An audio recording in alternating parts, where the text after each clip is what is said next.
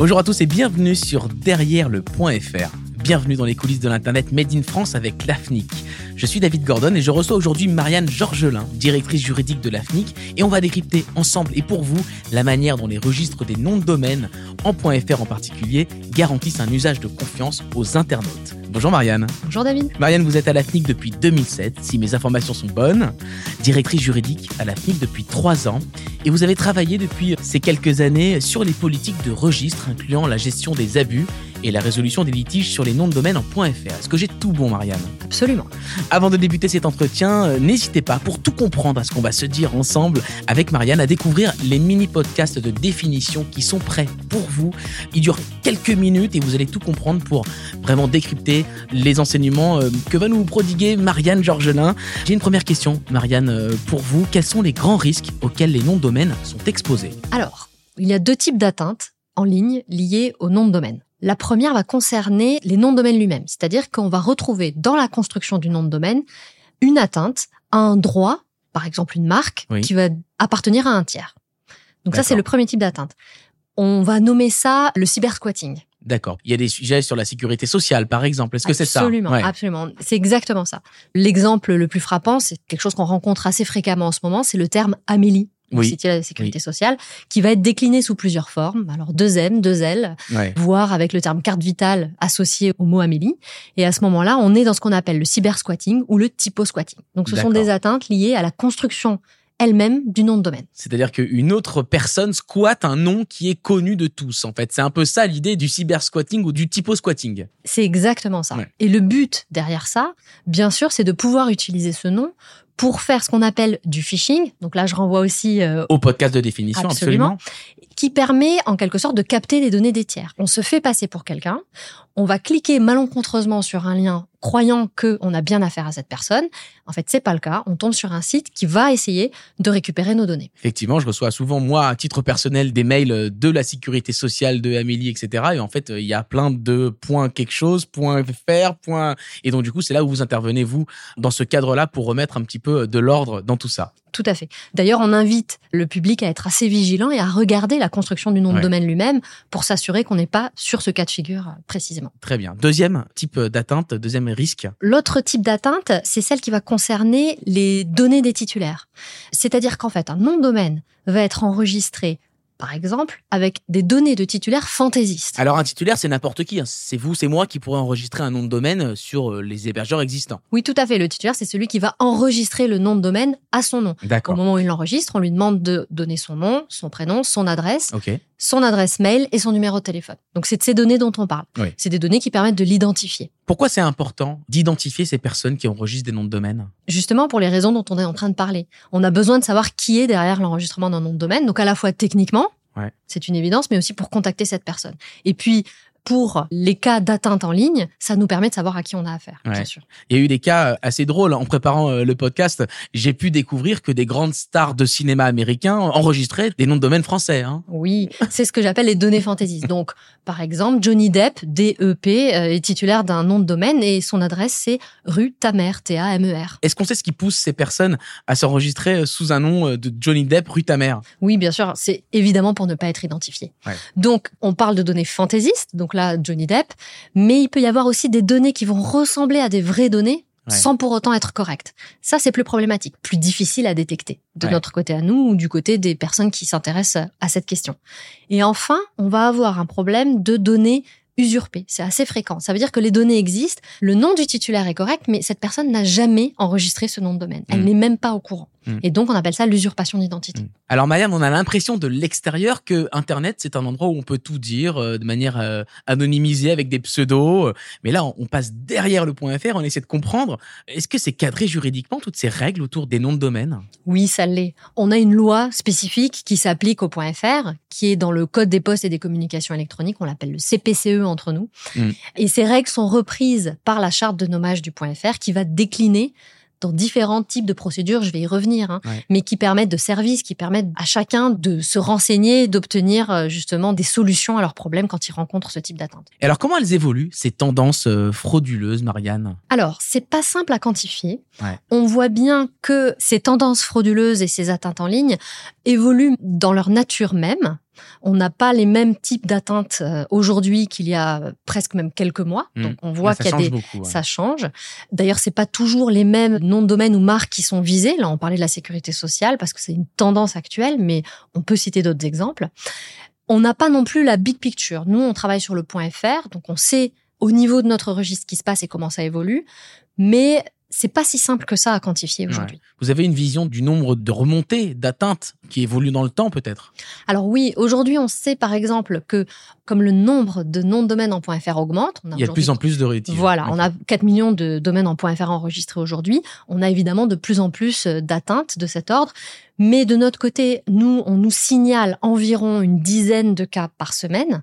Et on traite par ailleurs euh, entre 5 et 10 cas de résolution de litige. J'y reviendrai un peu après pour expliquer ce que c'est par semaine également.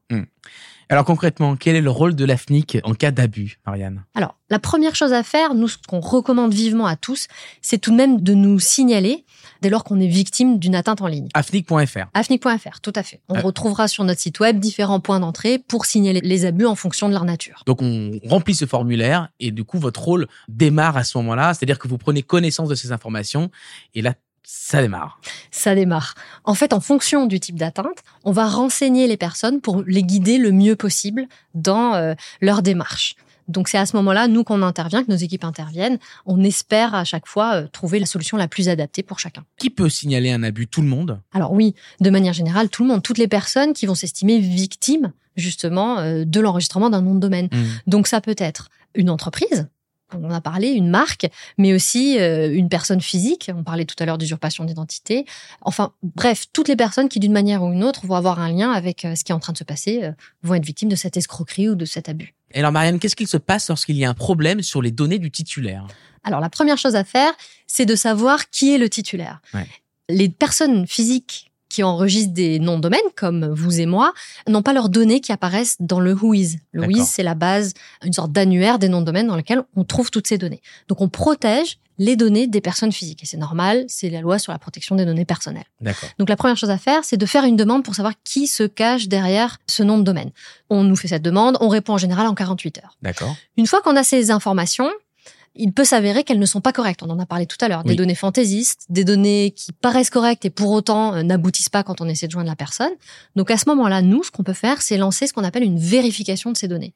On va s'assurer que ces données sont correctes. Hmm. Et là, on interpelle le titulaire et son prestataire, le bureau d'enregistrement, et on indique qu'ils disposent d'un certain délai pour justifier leurs données, c'est-à-dire pour nous prouver qu'ils sont bien les personnes qu'ils disent être. D'accord. Voilà. Donc ils doivent le prouver. Ils doivent le prouver. Et via cette procédure, on va, au bout de sept jours, si on n'a pas de réponse ou si les réponses ne sont pas satisfaisantes, on va arriver au blocage du nom de domaine. Bloquer Ah, un nom de le domaine et on peut le bloquer. Ça peut être compliqué. Et ça peut être compliqué pour la personne qui est titulaire parce que quand on bloque un nom de domaine, on bloque tous les services qui sont associés au nom de domaine. Vous avez ce pouvoir-là. Voilà, bien. donc Ouais. plus de résolution vers le site web, plus d'adresses email qui fonctionnent, etc. Ouais, c'est une vraie protection.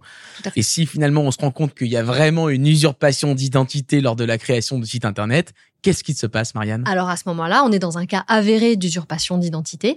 On va inviter la personne victime à aller déposer une plainte, ensuite à revenir vers nous, et en 48 heures, on peut obtenir la suppression du nom de domaine. Alors j'aimerais juste qu'on revienne sur le sujet du cybersquatting. Qu'est-ce qui se passe lorsqu'on fait face euh, à une situation de typo-squatting ou de cybersquatting? Alors, à ce moment-là, on va proposer, nous, des procédures de résolution alternative des litiges. On appelle ça des parles dans notre langage.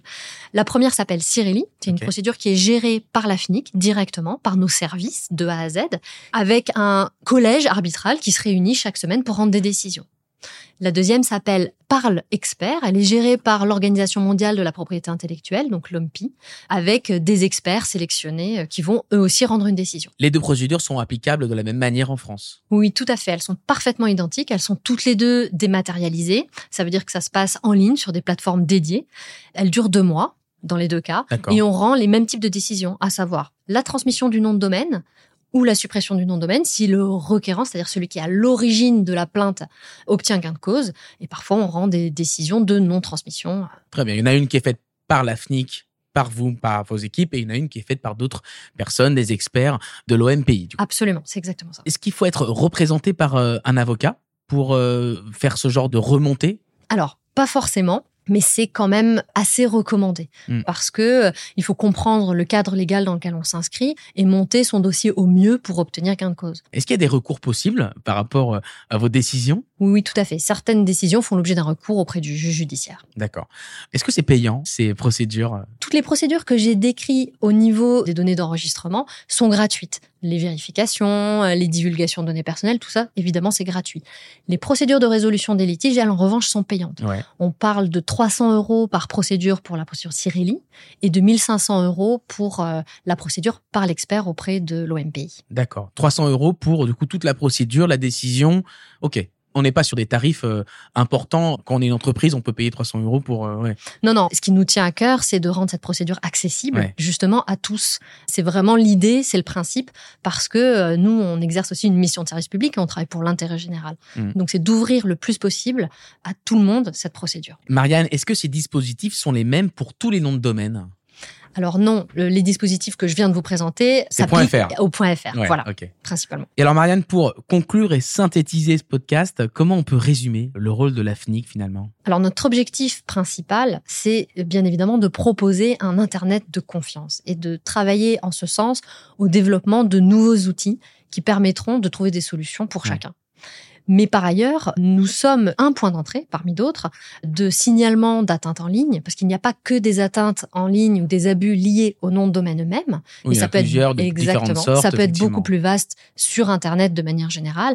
Et à ce moment-là, ce qui va être important pour nous, c'est d'orienter correctement les personnes qui nous font ces signalements vers les bons destinateurs, les bons acteurs. N'hésitez pas à avoir effectivement le réflexe euh, lafnic.fr parce qu'il y a beaucoup de documents, beaucoup de contenus qui peuvent aiguiller en cas de problématiques qu'on peut rencontrer euh, dans notre vie pro ou notre vie perso hein, d'ailleurs. Merci beaucoup Marianne Georgelin. Merci. Directrice juridique à l'AFNIC. Et quant à nous, on se retrouve très vite dans un nouvel épisode de Derrière le point .fr. En attendant, n'hésitez pas à apporter 5 étoiles sur vos plateformes de podcast préférées et à découvrir nos autres épisodes qui vous montrent les coulisses de l'Internet Made in France avec l'AFNIC. À très bientôt